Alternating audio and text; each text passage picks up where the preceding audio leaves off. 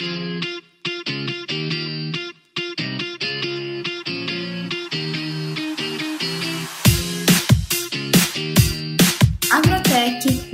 e futurismo. Hoje nós iremos conversar com Mônica Magalhães, uma mulher do agora que é especialista em ambos os assuntos. Ela conta quais são as principais tendências hoje no agronegócio e explica o porquê as empresas devem ter metas de longo prazo. Seja muito bem-vindo ou bem-vinda ao podcast Mulheres do Agora, que traz às segundas-feiras uma convidada para conversar com a gente sobre empreendedorismo, nova economia e liderança. Eu sou a Sabrina Bezerra, jornalista do time de conteúdo da Startse, e neste episódio, quem conversa com a Mônica Magalhães é a minha colega e também jornalista Tainá Freitas. Fala, pai, como que você tá? Oi, Sá, tudo bem e você? Tudo bem também. E aí, me conta como que foi a conversa com a Mônica. Traz alguns spoilers pra gente. Claro, foi muito legal. Ela trouxe mais detalhes do que está acontecendo hoje no agronegócio, que felizmente, né, está cada vez mais conectado. A gente está vivendo o que é chamado de agricultura 5.0, mas ainda há bastante inovação e espaço para crescer nesse segmento. Exato. Sabe que eu até lembrei é, da última semana que a gente teve durante o SBWC, que é o evento de empreendedorismo e inovação da Startse, que falou justamente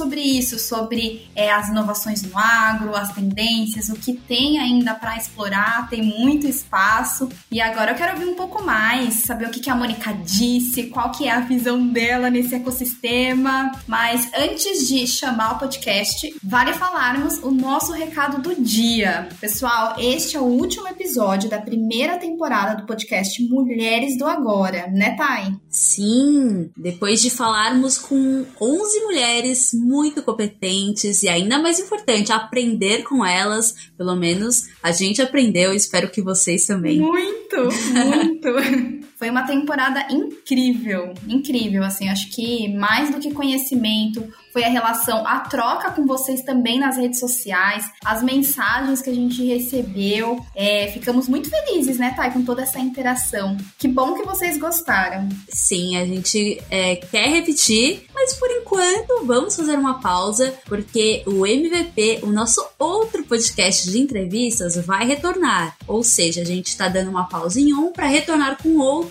E é isso, a gente quer você aqui, continue nos ouvindo e fique de olho no nosso feed que a gente tem novidades em breve. Uhul! E vocês vão adorar. Agora, bora ouvir a entrevista então. Editor, por favor, solte a conversa, solte o bate-papo.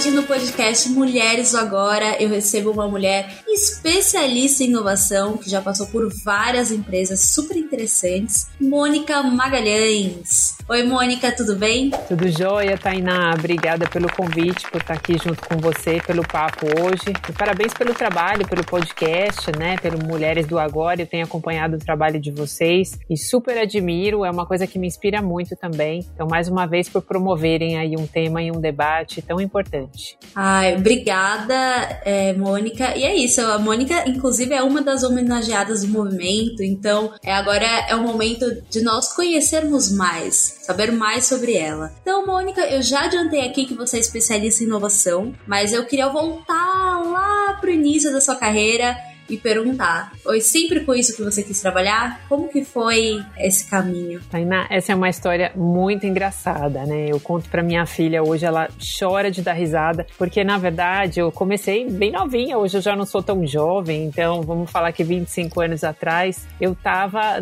no colégio ainda, né, estudando Fundação Bradesco e naquele momento de decidir o que, que você vai fazer na universidade, e normalmente, em, vai, vamos pensar que na maioria das famílias esse é um momento momento em que o, os pais dão um apoio e um suporte para os filhos escolherem a profissão. Eu sou de uma família muito simples da cidade de Osasco, meus pais estudaram menos do que eu, e aí foi muito interessante porque, assim, esse processo foi um que eu naveguei sozinha. Eu tive que, né, descobrir o que, que eu queria fazer, e eu acho que nessa idade, quando a gente não tem muito apoio, não tem muito direcionamento, hoje eu acho que tem internet, tem muita informação, naquela época não tinha, eu fui muito guiada pelas minhas amigas, né, e as minhas amigas todas iam fazer processamento de dados, porque Na época a gente já falava que seria profissão do futuro e eu não sabia exatamente o que era isso, mas como as minhas, o meu grupo de amigas ia para esse lado, eu falei, eu vou fazer isso aí também, né? E aí eu me eh, foi quando eu realmente fiz a inscrição na universidade para fazer ciência da computação. Eu não tinha ideia do universo que eu ia navegar. Sou sincera com você, descobri no meio do caminho na universidade onde é que eu estava ali, né, envolvida, né? Já no curso de processamento de dados era eu era só tinham duas garotas, né? A gente está falando que tinham mais de 50 pessoas na sala de aula, muitos meninos. Se hoje a gente já tem essa falta de diversidade, então imagina 25 anos atrás, né? Como que não era. E eu lembro que a minha amiga também, no meio do curso, ela desistiu. Nossa. E eu fiquei sendo a única menina no curso de processamento de dados. Então eu lembro assim, óbvio, os meninos todos a gente ficou muito amigo, mas hoje essa cena para mim é muito marcante, o que naquela época eu não via, né, com essa, eu não via, a gente não percebia essa falta de diversidade como uma dor, a gente aceitava como se fosse um fato muito comum, né? Uma situação comum, impressionante. Eu olho isso e falo, gente, como é que as pessoas não se incomodavam naquela época? E eu mesma não me incomodava. Mas eu me aventurei, então comecei garota, já ali novinha, logo depois que saí da faculdade, é, é, como programadora mesmo, né? Ali na área de tecnologia. Eu fiz a minha carreira toda, né? E depois a gente pode falar um pouco das, das outras empresas que eu trabalhei, mas foi assim que eu comecei e me aventurei. Foi totalmente por acaso, não foi uma coisa planejada. Eu nem sabia exatamente o que, que era e descobri no meio do caminho, Tainá. E que delícia que deu certo, né? Porque hoje você continua trabalhando com isso. Então, e o que, que você faz hoje? Onde você está trabalhando? Com quem você está tendo contato? Vou te contar um pouquinho, né? Eu sei que, bom, comecei programador ali no início da carreira, mas logo, logo em seguida eu já vi que, assim, a parte muito tech não era muito a minha cara. Eu era já uma pessoa de personalidade mais forte, de liderança, então em pouco tempo eu já assumi gestão de projetos, né? Comecei assumindo projeto com uma pessoa, equipe time de um, e aí foi crescendo. E fui, trabalhei na Ambev, fiquei quatro anos na Ambev também ali, com gestão de projetos de tecnologia. Depois fui para a Natura, então saí de um ambiente extremamente masculino para um ambiente extremamente feminino. Fiquei um tempo trabalhando também na rede bancária, porque naquela época também estava em plena ascensão dos, dos, depositários, das máquinas, né, banco 24 horas e toda essa espalhar todo esse maquinário pelo país. Então trabalhei muito tempo nisso também. Fui para uma empresa familiar na Romanel, fiquei bastante tempo, muitos anos na Romanel e sempre ali como head de tecnologia,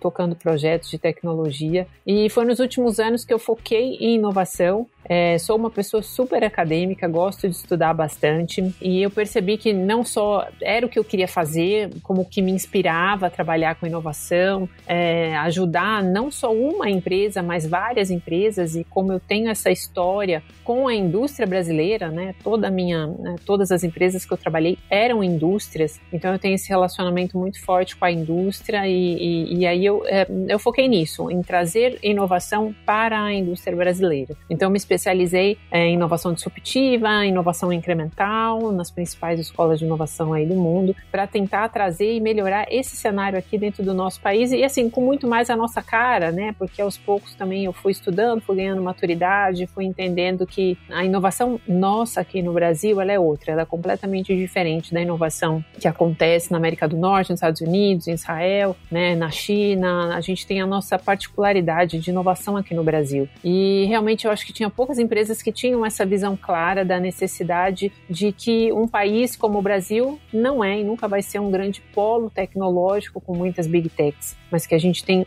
um, um oceano de empresas familiares para explorar inovação com, com tecnologia. A gente tem o agronegócio, principalmente, que é o maior foco do meu trabalho hoje, é trabalhar com inovação para o agronegócio, porque o Brasil realmente é um país de agro, né? Então hoje o foco do meu trabalho é levar a inovação basicamente para o agronegócio. Também sou palestrante educadora, porque eu tenho esse viés acadêmico forte. Tenho também o, o Instagram, que muita gente me conhece, né? Como influencer de inovação, que é o Shilob's Future. Então muita demanda vem lá de talk, palestra, é, compartilhar conteúdo, mas o meu trabalho principal é consultoria de inovação, ajudar as empresas a navegar essa transformação digital. E agora eu fiquei muito interessante com o terceiro ponto que você disse ali naquela resposta, que é sobre trabalhar com inovação no agronegócio. É isso, a gente vê muita coisa surgindo agora aqui no Brasil, mas ainda tem muito mais pra gente trabalhar, entender. Para você, como que anda esse mercado hoje? E como que você se envolveu com agro, inclusive? Não foi por acaso, não, foi bem planejado, né? Eu acho que é, tudo começou já durante a pandemia. Quando, na verdade, assim, teve uma visita que eu fiz, tudo começou lá atrás, uma visita que eu fiz pro vale, no Vale do Silício. Primeira vez que eu fui para o Vale, eu tinha uma ideia de que todas as inovações, principalmente numa época em que as inovações tinham um viés tecnológico muito forte, e nessa visita que eu fiz, eu tinha muito disso de querer trazer esse tipo de inovação para o Brasil, né, para o meu trabalho, para o dia a dia. E quando eu cheguei lá, foi que realmente eu percebi que o Vale do Silício, São Francisco, aquele país, a, a condição financeira, a situação econômica é completamente diferente da nossa. Então é como se né, essas empresas pudessem é, investir em soluções que talvez não fossem as nossas aqui, não fosse a nossa realidade. Então isso para mim foi um choque de realidade. Essa minha primeira viagem para o Vale do Silício, acho que foi ótimo, abriu a minha cabeça, né?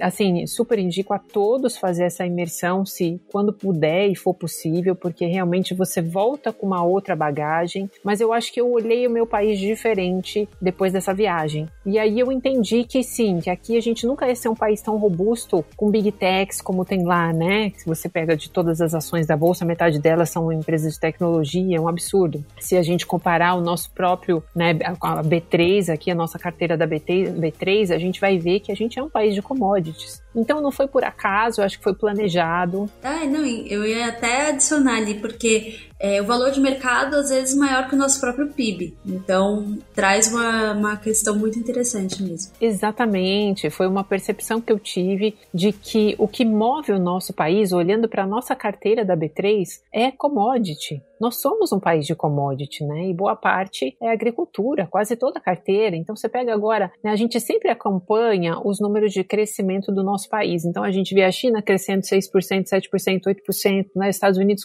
crescendo 4, 5, 6%, e o Brasil está ali 0, 0,5, 1, e, e principalmente agora nesse pós-pandemia. Mas se a gente olhasse isoladamente, tira a indústria, tira o varejo e olha só o agronegócio, a gente cresce 6% ao ano. O agronegócio agronegócio, agronegócio dobrou de tamanho nos últimos 10 anos. Então, os números de crescimento né, da agricultura brasileira, do commodity brasileiro, é imenso. E eu acho que falta muita tecnologia e inovação nessa área. Então, realmente não foi por acaso, eu procurei essas empresas do agro, eu procurei pesquisar, principalmente para trabalhar, o foco do meu trabalho hoje é conectar essas empresas todas na inovação aberta, então é buscar essas startups que hoje estão aí fazendo a diferença para soluções de agricultura, pecuária e conectar com essas empresas do agronegócio. Acho que se tornou meu grande trabalho, né, prazeroso. Acho que eu, eu converso com todas as indústrias, não só com o agronegócio, mas é, o agro tem muito espaço, é isso que eu quero colocar. Acho que o agronegócio hoje, pós-pandemia, ainda tem muito dinheiro para investir, não está quebrado e tem muito, muito ainda o que crescer e evoluir. Legal, Mônica. E nessa conexão de grandes empresas com startups, eu, imagino que você tenha visto muita coisa legal que está sendo feita é, por empresas aqui, né, de inovação, seja na colheita, na, é, na pulverização, drones, enfim. O que, que você vê de mais interessante que quem está escutando a gente tem que pesquisar, tem que ficar de olho, porque é, vai mudar muito nos próximos anos a, é, a forma como a gente é, lida com água. É, a gente passou por uma evolução do agro, né? Eu sempre conto a historinha, a gente está na agricultura 5.0, né? Então, lá no passado, a gente começou com uma agricultura muito músculo, né? Braço, força e fazer tudo na mão. Aí depois a gente foi para uma agricultura mais mecânica, quando entraram os tratores. Depois a gente descobriu essa parte química, porque até então não existia, e aí a gente descobriu os fertilizantes, os, né? Toda essa parte química, né? Do, do, do que hoje ajuda muito, né? Alguns gostam, outros não, mas é extremamente necessária no agronegócio. E depois a gente evoluiu ainda e foi para uma parte bio, né? De biotecnologia. E a gente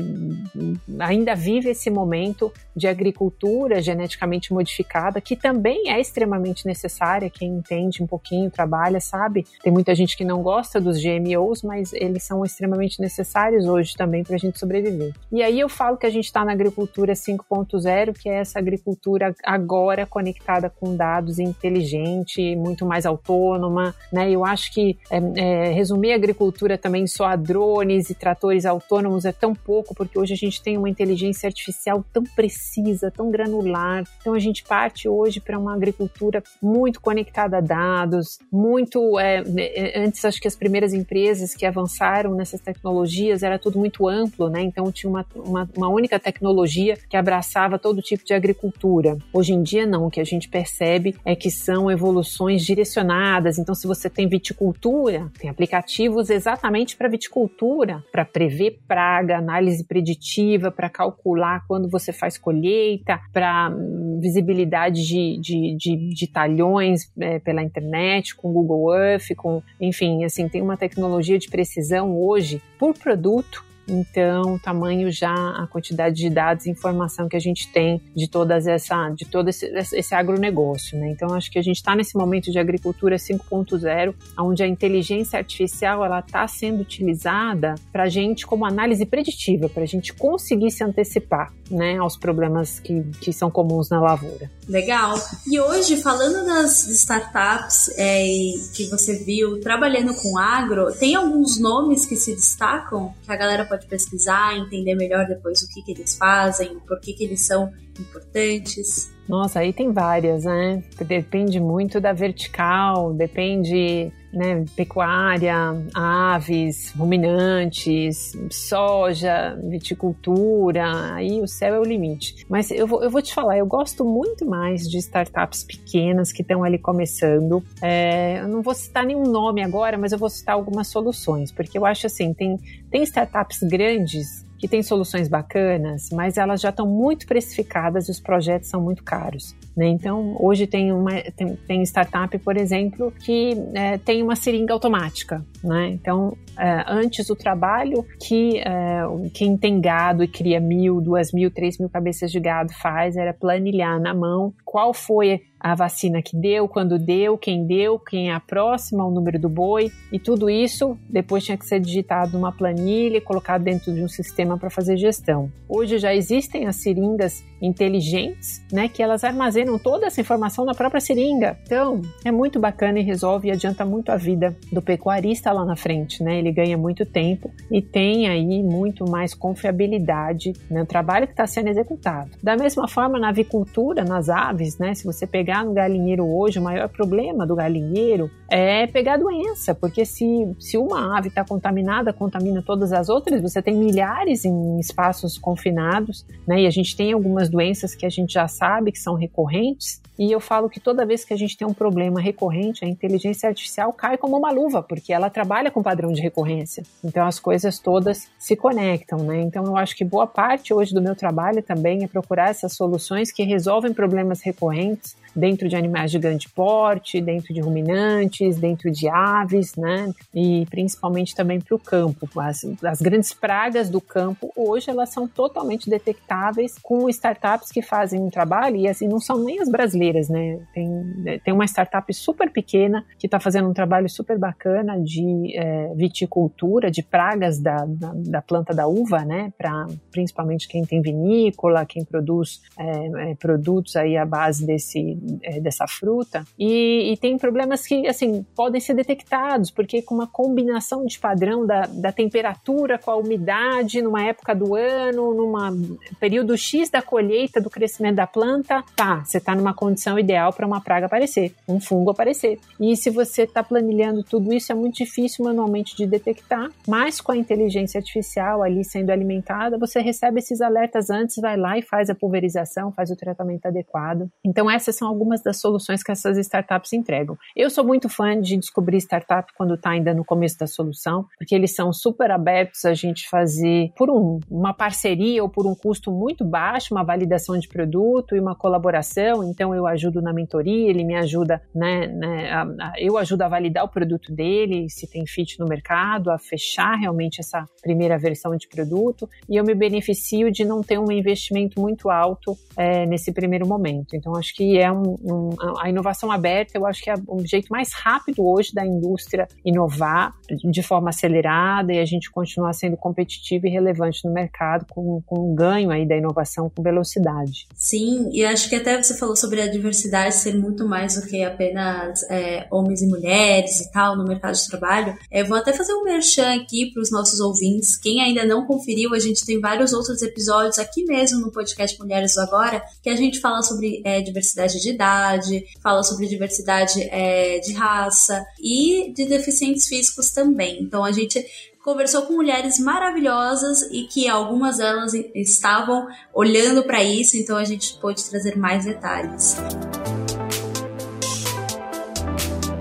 E Mônica, você falou sobre futurismo também. Você fala sobre futurismo e eu queria te perguntar o que, é futurismo e o que está nesse radar. Muito bacana. É, eu acho que poucas pessoas conseguem perceber essa conexão, mas ela é muito forte com a inovação. Porque quando eu fui procurar curso de futurismo para fazer, e eu fiz Instituto for the Future, que é no, no, Silicon Valley também, e aí você sai com uma formação de Future Thinker, né? O que, que acontece? Quando você, você, você tem esse treinamento de futurismo, a gente passa a ter uma visão de planejamento estratégico de longo prazo, que é um problema hoje dentro das empresas. A gente, o que eu vejo são, são assim pessoas fazendo planejamento estratégico, e isso em todas as organizações. E o planejamento estratégico é sempre assim, é o que vai acontecer no próximo quarto, no máximo ali no próximo ano. Ah, tem aquele planejamento estratégico para três anos? Tem. Mas o futurismo é muito mais do que isso, né? Planejamento de cinco anos, dez anos, é onde eu vou querer estar quando a empresa fizer dez anos. Esse tipo de planejamento brasileiro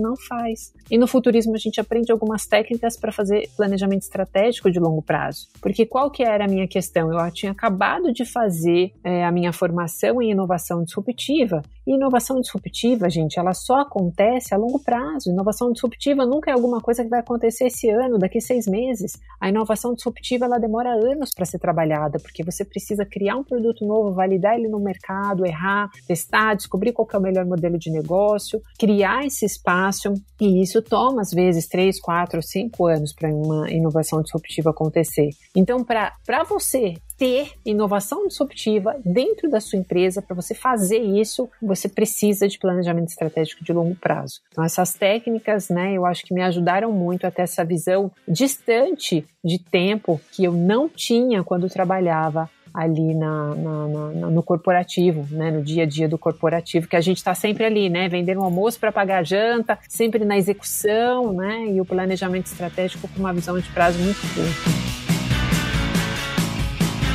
Muito obrigada, Mônica. Acho que vamos encerrar desse jeito porque tá perfeito.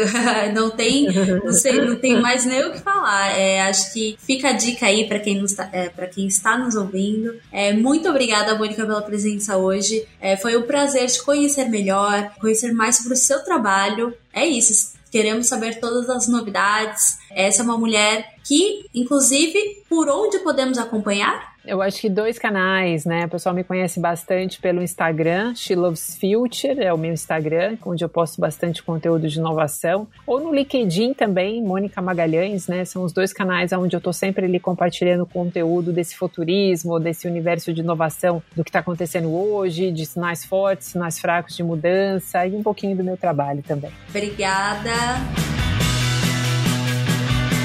E muito obrigada também para você que nos ouviu até aqui. Você pode acompanhar outros conteúdos do movimento Mulheres do Agora em formato de artigo, aula, outros podcasts e vídeos em app.starts.com, a plataforma do conhecimento do agora. Lá você encontra muito mais sobre empreendedorismo, inovação e futuro do trabalho. Até mais!